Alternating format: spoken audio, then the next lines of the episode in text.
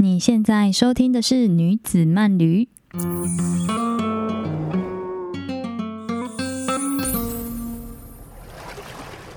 嗨，我是玉米，让我们一起跟着节气去旅行吧。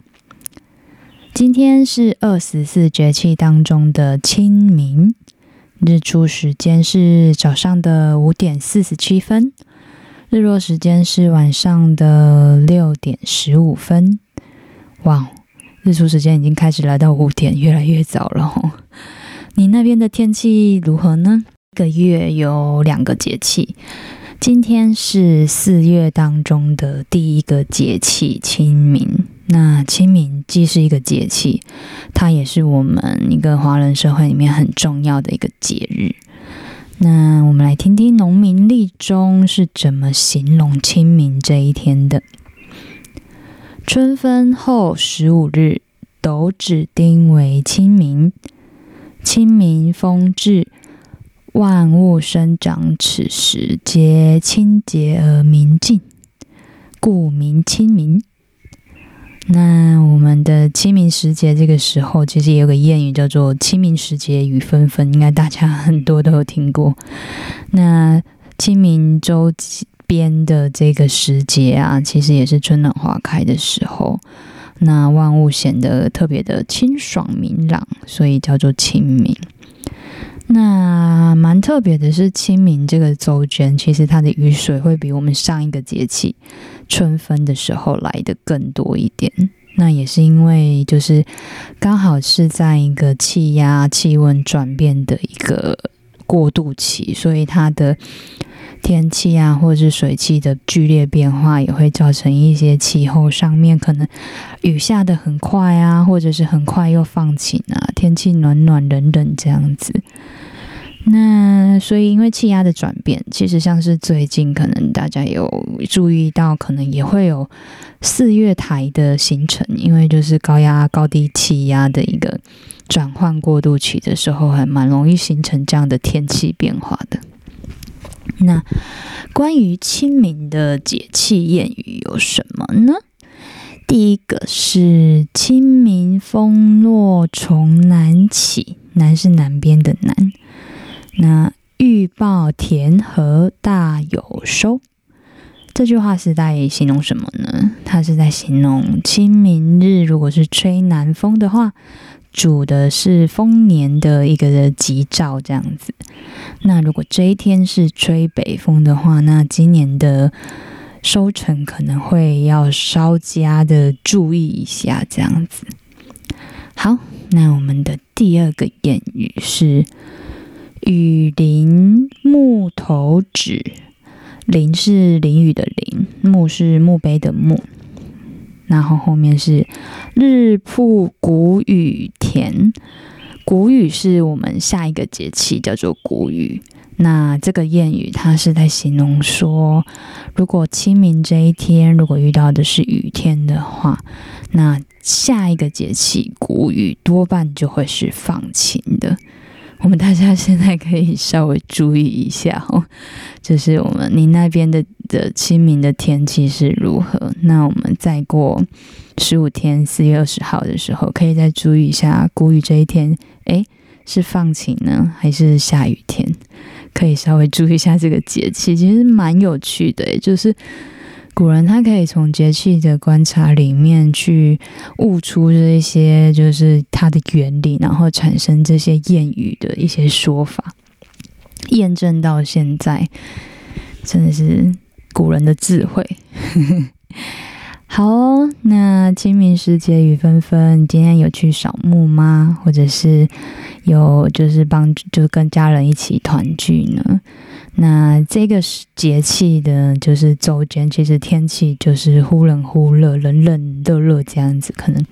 一下很白天很热，然后出太阳这样，然后下午可能就突然转阴天呐，开始落雨这样子。那这个季节其实因为在过度的变化，其实我们在身体上面可能也容易产生一些发炎或是过敏，像是。有一些日本朋友，其实他们的一些花粉症啊，或者是一个鼻炎的状态，其实很容易好发在现在这个三四月的一个春天、夏天的过渡期，所以在饮食上面呢，现在其实也是一个新陈代谢比较旺盛的时候，所以在饮食上面的选择，可以可以选一些比较清淡的，或是当季的时蔬蔬果这样子。好，那我们的这个清明的下一个节气是四月的第二个节气，在四月二十号，它是谷雨。谷是谷物的谷，雨是下雨的雨。那下一个节气是这个。好的，那我们今天既然说到清明，那我就跟大家分享一下前几年我在冲绳生活的时候，发现一个蛮有趣的冲绳人的聚餐方式。那其实，在清明这一天呢，在台湾人的习俗或是习惯上面，会去祭祀或是扫墓、慎终追远。那其实远在日本的冲绳人，他们也是哦，因为在对清嗯冲绳人而言呢，他们有三大的重要传统仪式。因为其实像冲绳人，他们其实是也有在过农历的看农民历。在过日子，所以他们有三个蛮重要的传统节日，一个是农历新年，第二个是清明节，就是现在，那第三个就是他们的农历的盆盂兰盆节，就是我们说的中元节。这三个节日是冲绳人蛮重要的三大节日。那为什么说就是有在？冲绳的时候，发现他们在清明节有一个很特别的聚餐方式呢。那在清明节的时候，就是冲绳人他们会跟亲戚、家人、朋友齐聚在一起，然后会在那个祖先的的墓的那个墓碑前面，就是做一些像是祭拜或是一些扫墓的一些这样的仪式。那通常都是有男生。负责扫墓，那女性的部分就是负责去准备今天的，就是可能祭祀的这些料理啊。那近几年的时候，因为料理准备工时上面可能会比较耗时，因为他们准备的食物通常会准备在那个有点像盒子，方方正正的那一种，有点像器物。装土的那一种漆器的盒子里面，那里面其实会摆上很多就是冲绳的传统料理。那因为这些东西就是一一道一道做，所以其实近几年来，其实像是冲绳的超市，其实也可以购买到这样子的的祭祀的料理。但是他们通常准备很多盒，然后为什么他们准备这个呢？那因为他们的那个墓地，就是冲绳的墓地，其实跟台湾的华人有一点像。他们叫做龟甲墓，就是后面的那个墓地的地方是隆起的，然后前面有一个广大的腹地，就是墓前那边会有一个广大的平地这样子。那家族啊，在祭拜完祖先之后呢，就会在这个空地上面铺上那个席。地席啊，或者是那个野餐垫这样子，然后很大很大很大的野餐垫哦，然后大人小孩啊，跟整个家族啊，就会在这个平平地上面，就是跟祖先一起，就是在这里野餐，这样就是享用刚刚就是准备的这些一盒一盒的这些食物，这样子。那其实很特别，他们其实有时候也会准备像肯德基这样子的东西，就是整个是家族。在嗯，很欢乐的在那个空地那边，然后跟祖先一起在，就是有点像聚聚聚餐这样聚会这样子，其实蛮温馨的，因为就是。刚看到的时候就觉得哇，好有趣哦！就是想说，哎，怎么一群人很热闹，很多人在那里？然后仔细一看，哎，他们是在那个墓前这样子。其实也是跟冲绳人的这个民族特性还蛮相关，就是他们蛮乐天，然后其实家族跟家族关系里面就是蛮紧密的。对他们而言，就是祖先的墓前其实也是一个可以。就是祖先会照顾家族的这些后代的一个看照的一个地方，所以他们也是会在这边跟就是在清明这一天跟祖先一起这样子很欢乐的野餐，蛮有趣的哦。好，那我们今天的主题是要来介绍日本最早的花火节。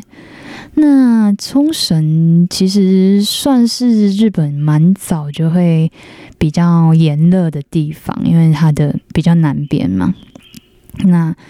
冲绳有一个，其实台湾人应该之间也蛮多人会知道的一个祭典活动，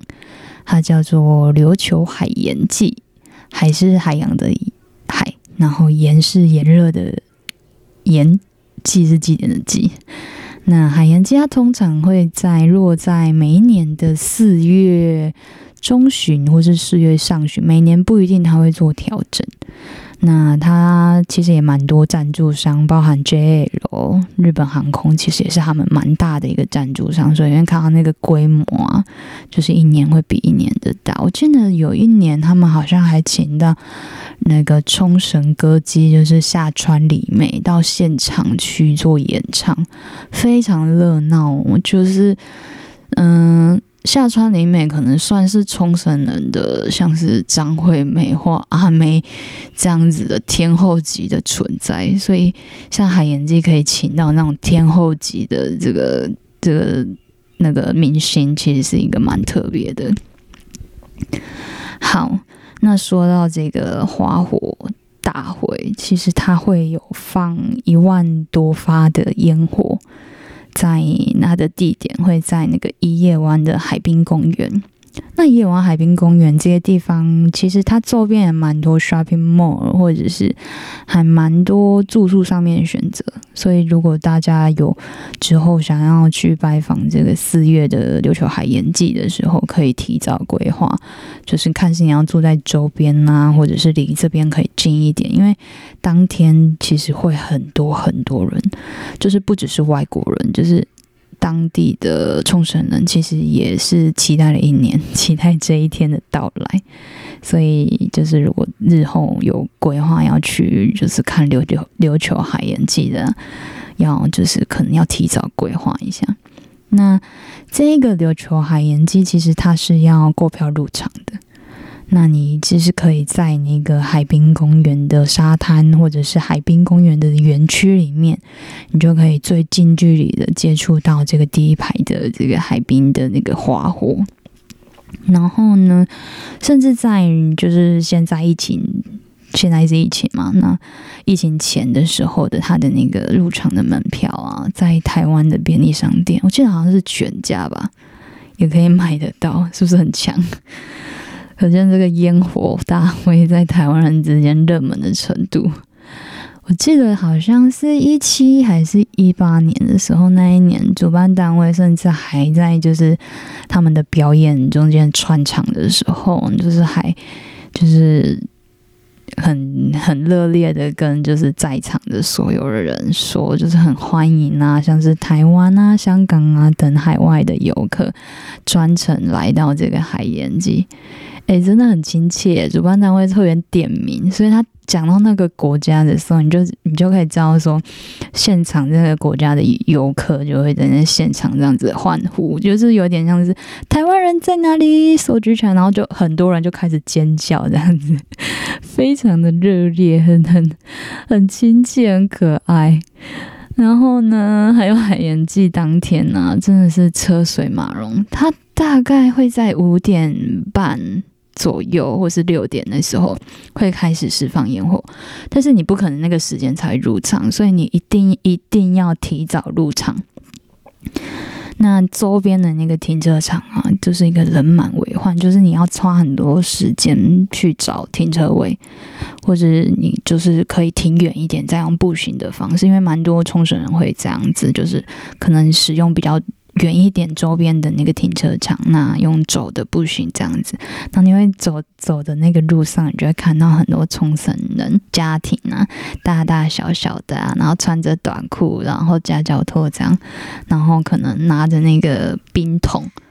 然后有人可能是拿着推着那个露营的那种推车，然后小孩坐里面，然后然后放好多盒食物这样子。就很可爱。你就刚刚那种大大小小，然后大家一起很期待要去看一个祭典这样子，要去看一个花火秀这样子。那我会建议你是可以，如果允许的话，带一些野餐垫啊、食物饮料。那你没有带其实也没关系，因为那个。就是会场其实也会有蛮多那一种当地的屋台，就是可能卖一些日式炒面啊、大阪烧啊的这些地方，其实你可以现场直接去购买这样子。那我还有推荐，就是如果没有开车的话。你可以点那个 Oleon 啤酒，就是冲绳当地的那个啤酒，一定要喝。如果你有罐装，可以带罐装，比较不会洒出来。那没有的话，你可以现场去喝那个 Namai 啤酒，就是它的那种生啤酒，一杯一杯这样子。夏天就是晚风的那个阶段，然后再配上这个 Oleon 啤酒，然后前面看着就是烟火这样子，真的超 chill 的。那如果你不喝酒精饮料的话，其实我也会建议你可以买那个冲绳的茉莉花茶，它叫山冰茶，对，就是黄色的那个花茶。然后或者是你想要喝一点有气泡的话，你也可以选择 A N W 的这个 Ruby，它其实是麦根沙士啊，你也可以选择这个饮料这样子。那如果是比较多人的团体的话，其实也会建议你可能早一点，或是你的时间可能分批，大家可以去的话，先找一些位置。因为像我刚刚有说到，日本家族啊、冲绳家族，他们其实也是全家总动员，所以你要找到一个可以容纳你所有团体的人数的那个位置，其实会比较不好找。这样子，那记得。不要带那种很高的那种露营椅啊，或者是就是用就是很高的那种桌椅到那边去，因为其实你会挡到后面后面的那一排的人这样子。那因为海上烟火基本上大家都在那个滩头或者是在那个园区里面，其实很清楚都可以看得到，嗯，就是天空上的这些花火，其实基本上不会挡到别人，就是。不用带到那么高的椅子，真的呼吁一下。那当然，如果你也有一些冲绳当地的朋友的话，事先你其实也可以问问看他们有没有一些私房的景点。如果你没有要到现场会场海滨公园这边当跟大家一起 K 修的话，那之前其实我有同事住在夜湾这个区域，他就跟我说：“哎，他们家的屋顶就可以看到这个。”海盐季的烟火，哎，超棒的，在家的屋顶上就可以看到这个海盐季的烟火。那我也是蛮推荐官方推出的纪念 T 恤，那我有买一件。那那件 T 恤上面就是印有着那个花火魂，那它的设计其实也是满满的职人感哦。因为在日本，他们的要制作花火，就是焰火的这个。嗯，公司企业，他们都会自称自己是花火师师傅的师，所以其实，在对他日本人而言的话，其实花火制作花火这个的的产业，其实有它的那个专业度。他们不是以公司的这样的概念来看，他们可能就是前面也是会有师傅带着徒弟来制作烟火这件事情，火药的这件事情。好，是不是蛮有趣的呢？这个花火，那我就从就是他们的官网上面有观望到，就是原本今年二零二二年，就是原本他们会在四月九号会举办今年的那个琉球海盐季，但是因为可能当地的疫情有升温，所以其实他有公告会在延后了，他没有说取消。好，那在冲绳啊，刚刚有介绍这个海滨夜湾的海滨公园，那其实也是一个冲绳人蛮爱去的一个海滩沙滩这样子。那其实冲绳大大小小可能也有个，我查到的是九十六个，但我相信可能比九十六个还要更多，因为它可能就是可能天然又形成了一个沙滩这样子。那其实每一个沙滩都有它的特色。我有把那个我找到的那个沙滩地图也有放在内容资讯上面。之后有到冲绳去的话，也可以把这个沙滩地图可以收集下来。那也是要注意安全。那因为有一些是秘境无人管理的那种沙滩，那千万要注意当地的一些潮汐啊，或者是那些天然地形的变化。好，那进到四月之后啊，说了这一集，整集都在讲 Okinawa，大家是不是很想念阳光沙滩呢？好，我们来做今天的三个小整理。今天的主题：清明宣告夏天开始的花火大会——琉球海盐祭。那今天的内容，我们有三个小 tips 的整理。第一个，清明时节雨纷纷，那今天的雨水也会比春分的时候来得多。今天清明之后啊，气温也会逐渐的回升。第二个。冲绳人的清明节会跟祖先一起野餐来度过。第三个，迎接夏天的琉球海盐季会在四月登场。那未来的时候，大家不要错过了四月这个大节日哦。好，那我们下一集预告，